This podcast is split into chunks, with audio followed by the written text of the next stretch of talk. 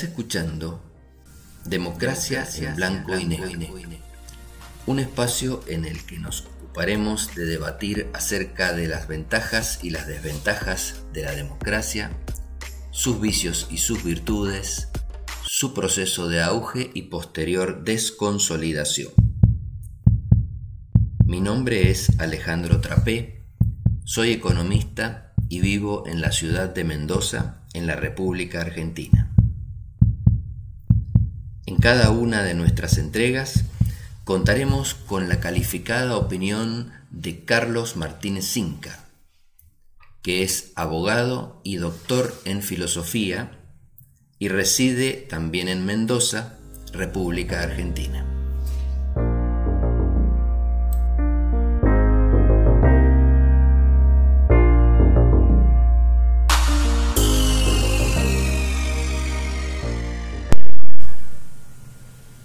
Seguramente usted ha escuchado muchas veces conversaciones tales como estos políticos no me representan.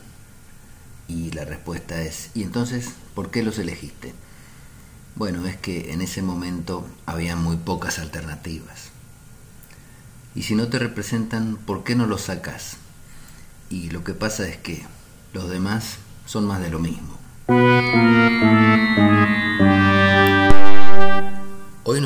Hablar de las elecciones, una de las instituciones más importantes de la democracia. Lo que nos preguntamos inicialmente es, ¿tener elecciones significa tener democracia? Porque el derecho a elegir, el derecho a expresarse, hace a la libertad del ser humano. Es decir, que seguramente desde ese punto de vista, las elecciones forman una parte muy importante del proceso democrático.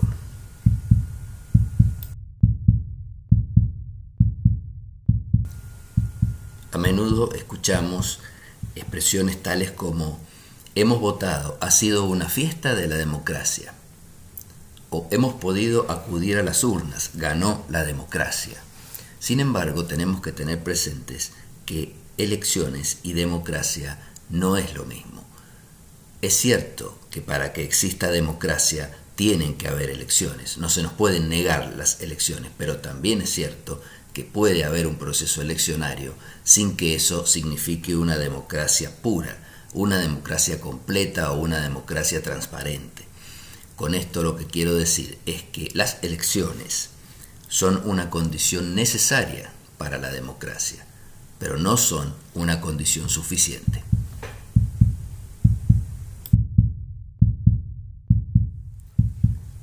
Con frecuencia, cuando vamos a votar, cuando vamos al cuarto oscuro y depositamos nuestro voto, salimos y sentimos que no hemos elegido.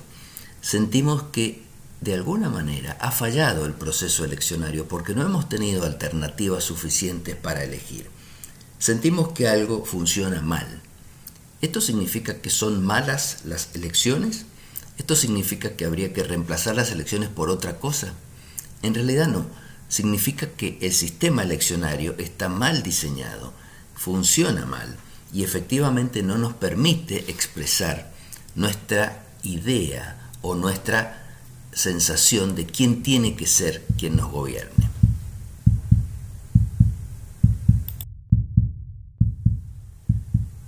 Si nos vamos a los conceptos que hemos venido desarrollando desde el principio en estas entregas, la idea de autogobierno nos lleva a la idea de gobierno del pueblo, es decir, un pueblo que se autogobierna, se dicta sus propias normas, establece sus propias reglas. Cuando el pueblo es demasiado grande, también dijimos, necesita acudir a representantes, es decir, gente que lleve su voz a las discusiones sociales. Cuando se habla de representantes, uno se pregunta, bueno, ¿quiénes pueden ser esos representantes? Los de mayor edad porque tienen más experiencia, o los más jóvenes porque tienen una visión ayornada de las cosas. ¿Quiénes son? Bueno, para que haya democracia inmediatamente surge la idea de que hay que elegirlos. Es decir, el pueblo tiene que elegir a sus representantes. Inmediatamente surge la pregunta, bueno, ¿cómo los elige? ¿Los elige a través de un sorteo? ¿Los elige a través de una rotación, En realidad, lo mejor sería que periódicamente pudiéramos elegirlos y, según su comportamiento, periódicamente pudiéramos reemplazarlos o confirmarlos en su cargo.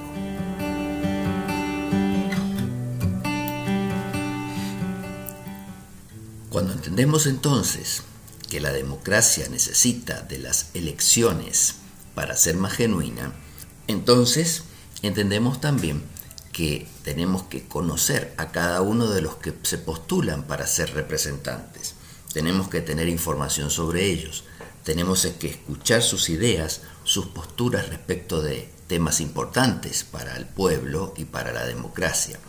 Es decir, que inmediatamente que hablamos de representantes y hablamos de elecciones, tenemos que hablar de conocimiento, conocimiento de las personas a las que vamos a elegir o entre las que vamos a elegir a nuestros representantes.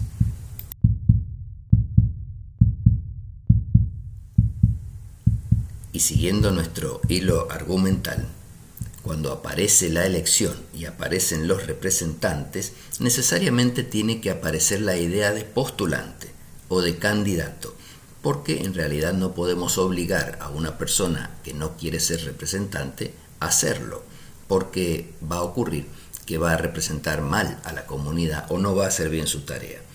Por eso es importante que existan los candidatos o las candidatas entre los cuales podemos elegir y que podamos conocer sus opiniones y que podamos controlarlos y podamos removerlos de su cargo, del poder que le hemos dado, cuando no se comporten adecuadamente. Si no existen los mecanismos de control, puede ocurrir que el representante o la representante se independice, se salga del mandato que le ha dado el pueblo y aparezca lo que hemos hablado en otras de nuestras entregas, que es la denominada crisis de representatividad, todo un problema para las actuales democracias.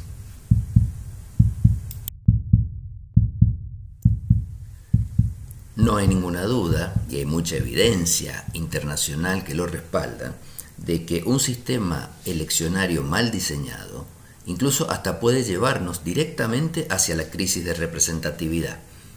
Es decir, el mismo sistema puede tener dentro de sí mismo el germen de la crisis de representatividad.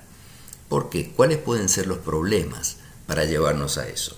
Bueno, que cuando acudamos a votar no tengamos las suficientes alternativas para hacerlo, para elegir, o bien no conozcamos las alternativas que tenemos, no las conozcamos a fondo, y aparezca el problema que ya hemos hablado otras veces de la lista sábana, en donde conocemos al primero o a la primera de los diputados o de los senadores, algo hemos sentido hablar del segundo o la segunda, y después aparecen tres, cuatro, cinco, diez personas a las que no hemos conocido nunca, ni siquiera conocemos su nombre, y menos aún sabemos qué piensan acerca de los temas importantes que hacen a la comunidad.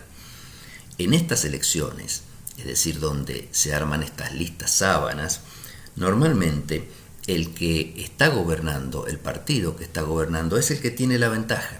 Lleva la ventaja de conducir los fondos públicos, de poder incurrir en situaciones de clientelismo, en poder incurrir en situaciones de amiguismo para incorporar empleados públicos que luego eso le asegure votos, o puede incurrir en subsidios que luego promete sostener si gana e indica que quien gane del otro lado no los va a sostener.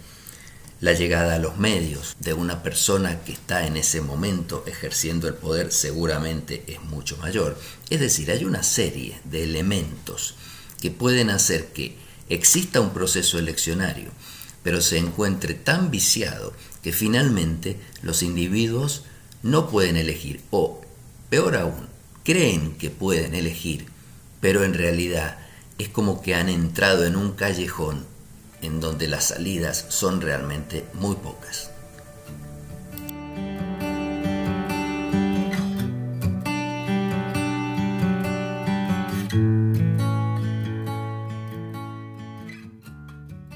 Un constitucionalista argentino, Roberto Gargarela, a quien hemos mencionado en otras entregas, afirma que en las democracias actuales los procesos de selección o de elecciones están tan deteriorados y tan viciados que el voto carga con una responsabilidad mayúscula, es decir, le estamos dando al voto una enorme responsabilidad y prácticamente todo el peso del funcionamiento de la democracia. ¿Por qué? Porque solamente podemos expresarnos con el voto y una vez que hemos votado, quedamos expuestos, cautivos durante dos años, por lo menos, si es que hay elecciones intermedias, para que los representantes que hemos elegido prácticamente hagan lo que quieran. Si quieren, manifiesten exactamente lo que quiere el pueblo, pero si quieren, manifiesten otras cosas. Y también hemos visto y hemos mencionado algunos estudios que se han realizado en distintos países en donde los representantes solo representan a algunas minorías que normalmente son las que tienen mayor poder económico y entonces mayor poder de negociación con esos representantes. Pero atención, no debemos confundirnos. No estamos diciendo con esto que las elecciones sean malas y que hay que sacarlas. Estamos diciendo que a través de un proceso eleccionario mal definido, mal reglamentado, podemos estar cometiendo errores que nos lleven a pensar que tenemos democracia cuando en realidad no la tenemos. La democracia es mucho más que elecciones. El proceso eleccionario tiene que estar muy bien definido, alineado con los objetivos de la democracia, porque si no, nos vamos a confundir. Vamos a pensar que simplemente acudiendo a las urnas una vez, dos veces en un año o una vez cada dos años es suficiente para respaldar un proceso democrático legítimo. Esto no es así. Nosotros decíamos al principio que las elecciones son una condición necesaria para la democracia. No las podemos quitar del proceso democrático. Pero también decimos que no son una condición suficiente hay que rodear a las elecciones con una serie de dispositivos de control, dispositivos de seguridad, de legitimidad y de transparencia, no solo en el proceso eleccionario, es decir, que no se pierdan las urnas, no se quemen las urnas, sino también en todo el proceso que hace a las elecciones desde el momento en que una persona se convierte en postulante o en candidato hasta el momento en que en el cuarto oscuro elegimos por él o por ella o seleccionamos a otro. Es muy importante tener en cuenta que las elecciones son un elemento muy poderoso porque hacen a la expresión del pueblo y en ese sentido hacen a su libertad. Pero también hay que tener mucho cuidado con conformarse con simplemente tener elecciones, porque en el fondo no vaya a ser que el sistema está tan pervertido que simplemente cada dos años, cada cuatro o cada seis años estamos eligiendo a nuestra propia autocracia. Así, amiguismo, clientelismo, listas sábanas, distribución de fondos públicos, manejo de los medios de comunicación. Todos estos son elementos que pervierten el sistema eleccionario y que no lo ponen al servicio de la democracia, al contrario, lo ponen al servicio de algunos grupos dentro del pueblo. Y eso no es democracia. Esos son regímenes que luego analizaremos y que reciben otros nombres.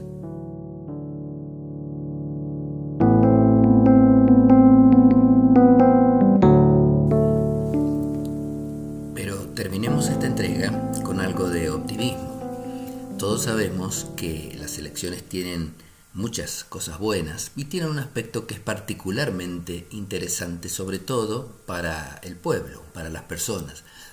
En las elecciones o en sus vísperas normalmente se cambian los focos de las plazas y de las calles, se arreglan los baches de las rutas, alguna recomposición de salario real que estaba postergada para los empleados públicos se realiza, se sacan algunas leyes postergadas y que benefician explícitamente a la población.